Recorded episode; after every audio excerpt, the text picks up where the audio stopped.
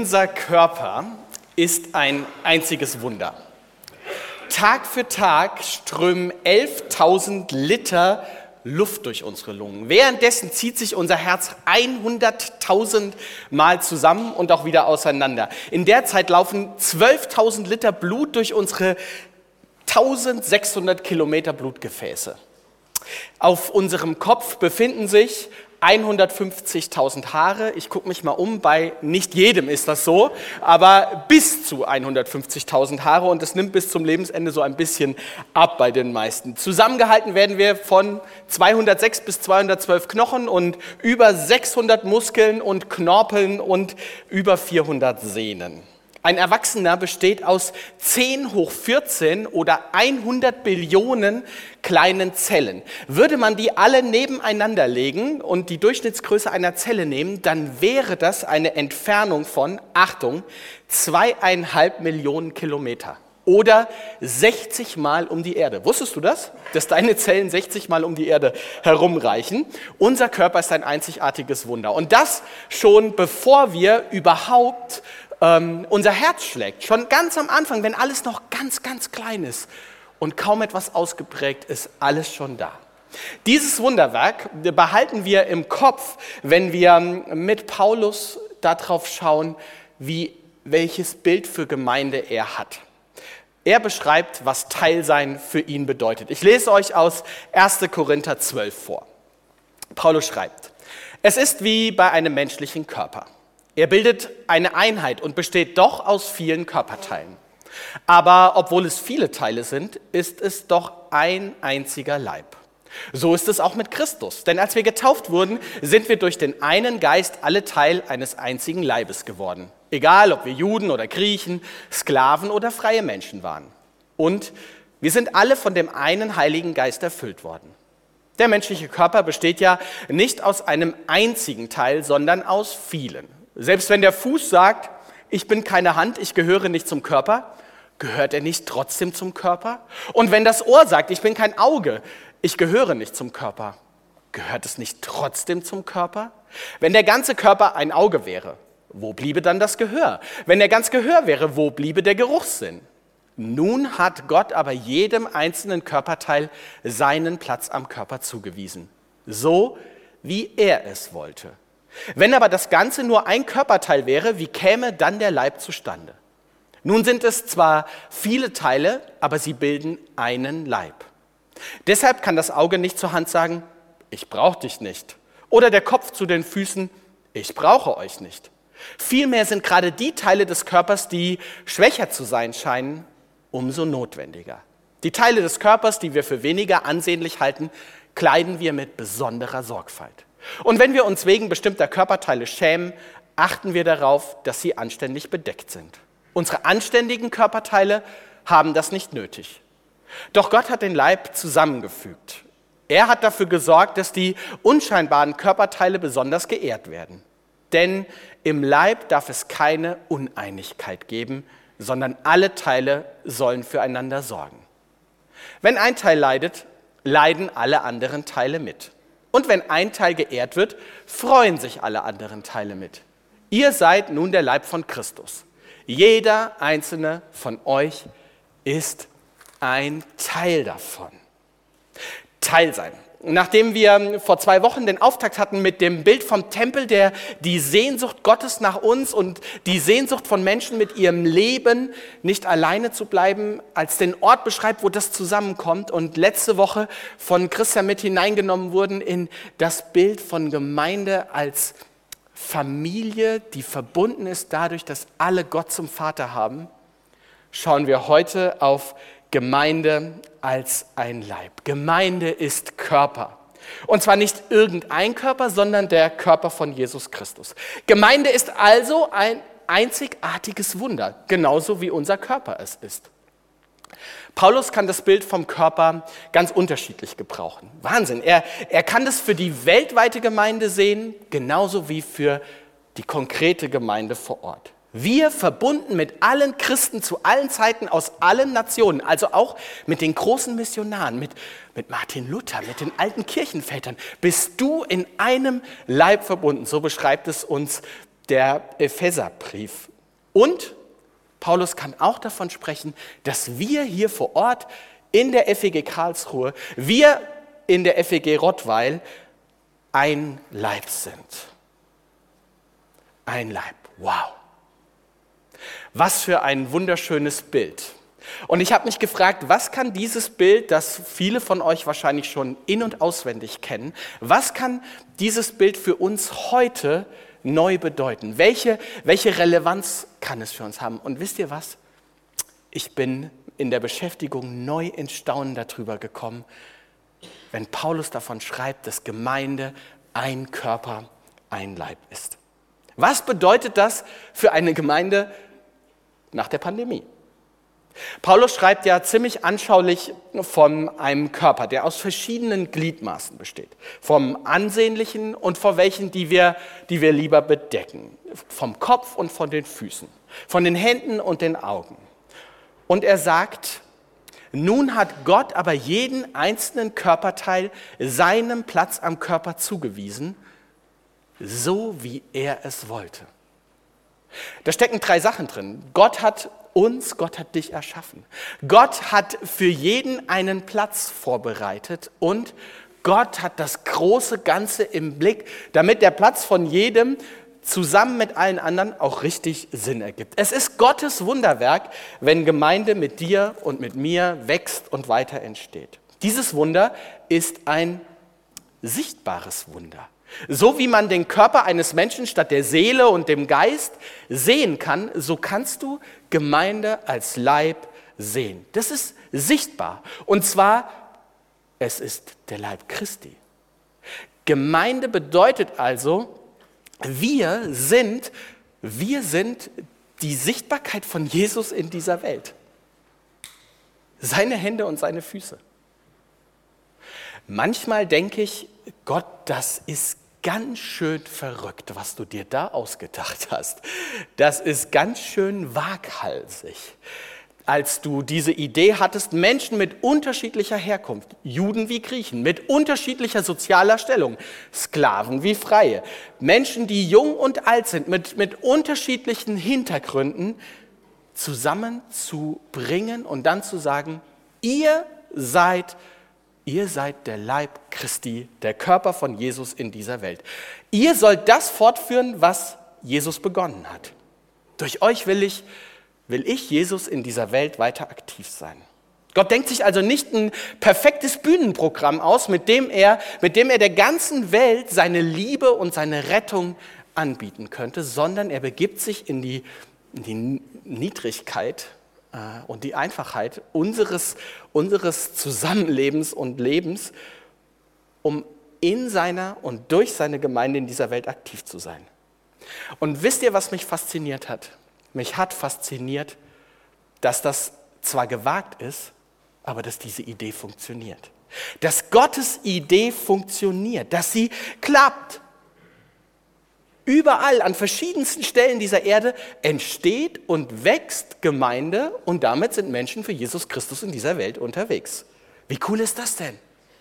Jetzt sagst du vielleicht, naja gut, das ist ja eine Idee Gottes und die Ideen Gottes, die klappen ja eigentlich immer.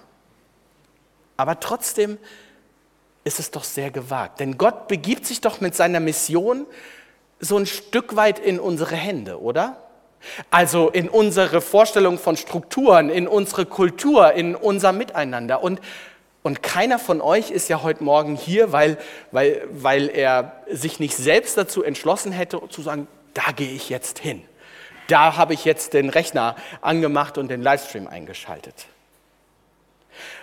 Weißt du, neben neben allen Herausforderungen und neben allen Schwierigkeiten, die es auch in Gemeinde gibt und die ich gar nicht wegsprechen will, kann man festhalten, die Idee Gottes funktioniert. Seine Idee von Gemeinde als, eine, als ein Körper, den gibt es in Rottweil und den gibt es in Karlsruhe, den gibt es in Hamburg und in Niedereisenhausen, liebe Grüße an Björn, die gibt es in Brasilien, in Russland, in China und in England. Und während, während wir mit unserer Gemeinde ein Puzzleteil sind, genauso wie alle anderen Gemeinden in diesem großen Puzzle Gottes, dieser weltumspannenden Gemeinde, sind wir gleichzeitig ein Puzzle für uns.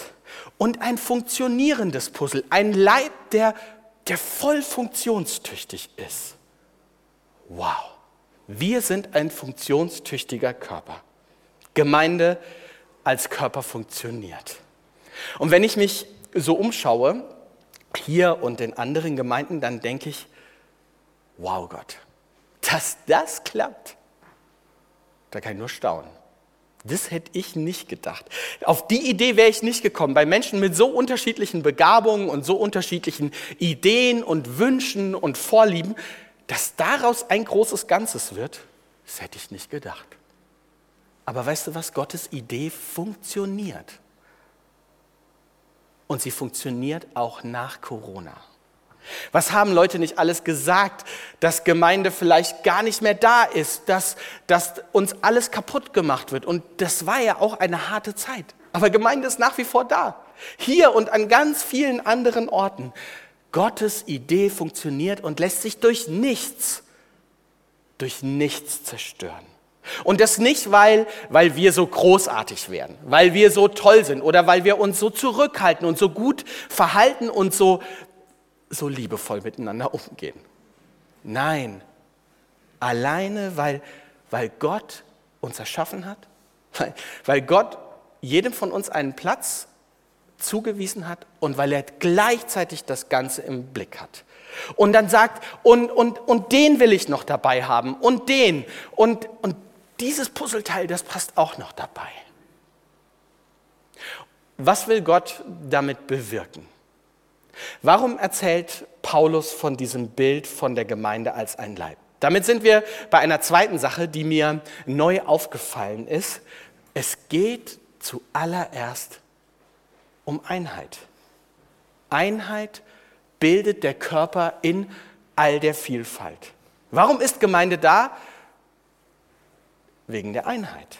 Nicht, nicht zuallererst, um einen besonders attraktiven Körper zu bauen oder einen besonders aktiven Körper, der, der, der so eine richtige Arbeitsmaschine ist und so richtig was schafft. Auch nicht, auch nicht darum, damit der Körper ein, ein besonders schönes und entspanntes, chilliges Leben hat. Nein, das Erste, was, was Paulus beschreibt, ist, der Körper ist ein Zeichen für Einheit. Es ist wie beim menschlichen Körper, er bildet eine Einheit. Weiß nicht, wie dir das geht, wenn du das hörst. Ich finde, dass Einheit nicht selbstverständlich ist. Weder bei 10, noch bei 100, noch bei 1000 Personen. Einheit ist immer Bemühung und Geschenk. Es ist immer unser Bemühen und Gottes Geschenk, dass es gelingt. Das klingt mit der Einheit ja oft leichter, als es ist. Einheit ist in diesen spannenden Zeiten so gar nicht leicht zu bekommen. In den letzten Jahren hat es in unserer Gesellschaft ganz viele Entwicklungen gegeben, wo sich Gruppen immer weiter auseinander separiert haben. Da sind die einen für diese politische Entwicklung und halten das für wichtig und die anderen sagen, das ist ja totaler Quatsch. Und dann sagen die einen, dieses Thema, da müssen wir unbedingt drauf gucken und andere sagen, nee, auf gar keinen Fall. Und das gibt es ja auch in Gemeinde, machen wir uns nichts vor. Da wollen eine diese theologische Position unbedingt hochhalten. Das darf sich nicht verändern. Und andere wünschen sich, oh, wann können wir denn endlich mal neu denken? Oder die einen sagen, lasst uns, lasst uns den Livestream so gut wie möglich machen, so, so richtig toll. Und andere sagen, aber bitte nicht so perfekt, ich will doch auch noch vorkommen. Paulus sagt, das Erste, was Gemeinde ausmacht, ist nicht ihre Arbeit, ist nicht ihre Funktion, sondern ist Einheit in der Vielfalt. Der Ort, an dem Menschen mit unterschiedlichen, mit unterschiedlichen Positionen zusammenkommen und zusammen sein können.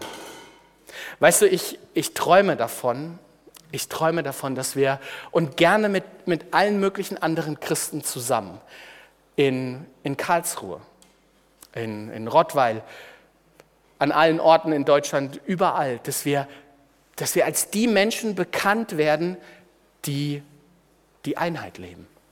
Die miteinander streiten können, die, die unterschiedliche Positionen haben, die ehrlich sein können, die sich aneinander reiben können, die sich auch mal richtig ärgern können und zoffen können. Aber die Einheit miteinander leben. Die, die sagen, wir sind miteinander unterwegs, auch wenn wir ein unterschiedlich, unterschiedliches Tempo haben. Wir suchen gemeinsam nach besten Lösungen. Wir sagen uns unsere Position. Denn wir gehören zusammen. Wusstest du, dass das genau das ist, wofür Jesus gebetet hat? Dass genau das sein Wunsch für seine Jünger und auch für uns war? Hier, ich habe euch die Stelle mitgebracht aus dem Johannesevangelium, ähm, aus einem Gebet von Jesus. Sie sollen alle untrennbar eins sein, so wie du, Vater, mit mir verbunden bist und ich mit dir. Dann können auch sie mit uns verbunden sein. Und jetzt Achtung, dann kann auch diese Welt glauben, dass du mich gesandt hast. Einheit als, als attraktiver Moment, dass Menschen kennenlernen, Jesus kennenlernen. Dass Jesus der Sohn Gottes ist. Mir ist noch eine dritte Sache aufgefallen. Die Einheit wird gestärkt und aufgebaut dadurch, dass sich die einzelnen Teile einbringen. Das glaube ich klar. Gemeinde lebt davon, dass jeder sich mit seinen, mit seinen Talenten und Begabungen einbringt. Aber nicht nur. Jeder Christ hat von Gott etwas geschenkt bekommen, das er besonders gut kann. Jeder hat etwas, das er in die Gemeinschaft einbringen kann. Hast du diesen Satz für dich? Dieser Satz heißt, du bist begabt. Ja, du bist ein begabter Mensch, auch wenn du das selbst nicht wissen und nicht spüren solltest. Selbst wenn du keine Idee hast, was du gut kannst, du bist begabt. Und das gilt bitte nicht nur für die 25 bis 65-Jährigen. Wir, wir, wir haben ja manchmal dieses etwas seltsame Denken, dass nur die Menschen, die, die jetzt gerade so mitten im Berufsleben stehen, dass die begabt sind und etwas in Gemeinde einbringen können. Die, die auf der Sonnenseite stehen und Zeit haben. Auch die Kinder gehören dazu. Und auch die Senioren. Und ihr werdet gleich mitkriegen, dass die ganz schön aktiv sind. Es gilt auch nicht nur für die Leute, die hier vor Ort sind. Es gilt für dich, wenn du dir dieses Gottesdienstvideo anguckst. Und es gilt für dich, wenn du dir den Podcast anhörst. Du bist begabt. Du bist von Gott begabt. Du hast ein Talent von ihm geschenkt bekommen. Er will dich dabei haben und es ist nicht egal, ob du dabei bist. Jetzt kannst du natürlich fragen, wirklich? Und ich kann mir vorstellen, dass es auch bei uns welche gibt, die fragen, wirklich? Ist es nicht egal, ob ich da bin oder nicht? Welche Rolle spielt es schon? Und was bringe ich ein? Und kriegt überhaupt irgendjemand mit, wenn ich nicht da bin? Das sind tiefe Fragen. Und mancher, auch bei uns, hat das für sich erlebt, keiner hat mich gesehen. Lasst uns als Gemeinde und nicht nur als Gemeindeleitung oder als Pastoren darauf schauen, wem es so geht. Wer sich alleine fühlt, wer einsam ist. Und wenn du den Impuls hast, die Anna, die habe ich schon so lange nicht mehr gesehen oder gehört, dann greif doch zum Hörer und ruf sie an. Oder der Peter, ich, ich, ich habe irgendwie den Eindruck, ich weiß gar nicht, was mit dem los ist. Dann melde dich bei ihm. Und für dich, der du diese Frage hast und der, dieses Gefühl, wer, wer sieht mich denn? Nee, da ist keiner. Glaube dieser Lüge nicht. Es ist nämlich eine Lüge. Die Bibel sagt, Gott sieht dich. Hast du die Jahreslosung noch im Ohr? Du bist ein Gott, der mich sieht. Gott sieht dich und Gott sieht dich nicht nur, er hat dich erschaffen und gemacht und er hat, er hat einen Plan mit dir. Er will dich in, in seinen Körper einsetzen, sodass du einen Beitrag zum großen Ganzen bieten kannst.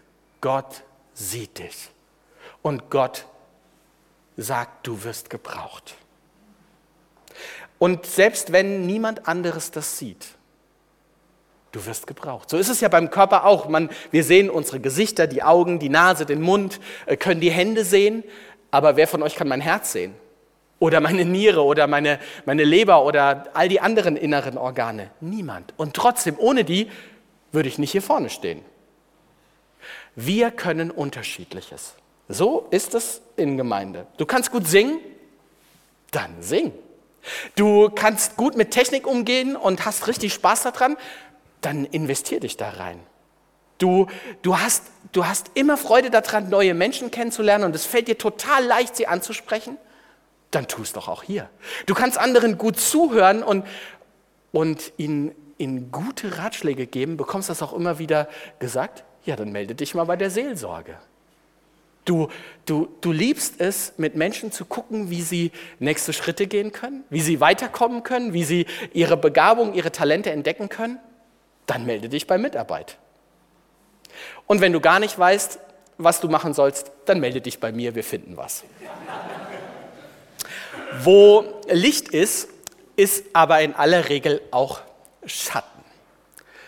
Die Schattenseite der Talente. Und das will ich mal so nennen, das ist alles das, was wir nicht so gut können. Es gibt ja ein paar Menschen, bei denen wir den Eindruck haben, die können alles. Aber selbst die haben die ein oder andere Schwäche. Manches davon nennen wir äh, gerade in so Bewerbungsgesprächen oder in so Mitarbeitergesprächen Entwicklungsfelder.